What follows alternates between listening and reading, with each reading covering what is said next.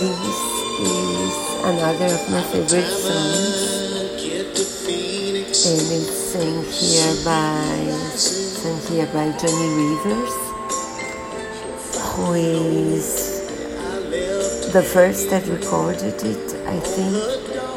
There are many other versions. I do recommend the Frank Sinatra version too.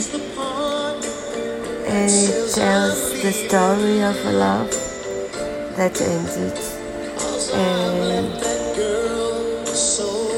and things that happen, I think, because you know, sometimes people promise and promise and you believe, no, he loves me, he'll never go, but he does. So it's a music love, a I love.